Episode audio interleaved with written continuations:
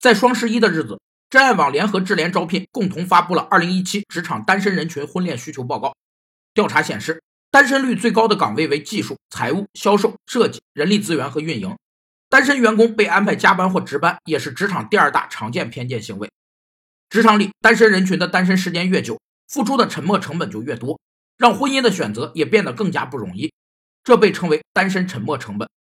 有四个产生单身沉没成本的原因：一是利用消费来缓解孤独感，用购物作为心理补偿；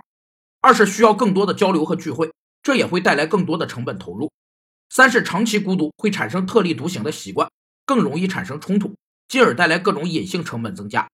四是单身的生活质量相对偏低，低性价比会导致成本增加。调查还指出，面对孤独感，职场单身男女主要采用玩游戏和追剧来排解孤独，他们也更容易陷入越加班越单身、越单身越加班的恶性循环。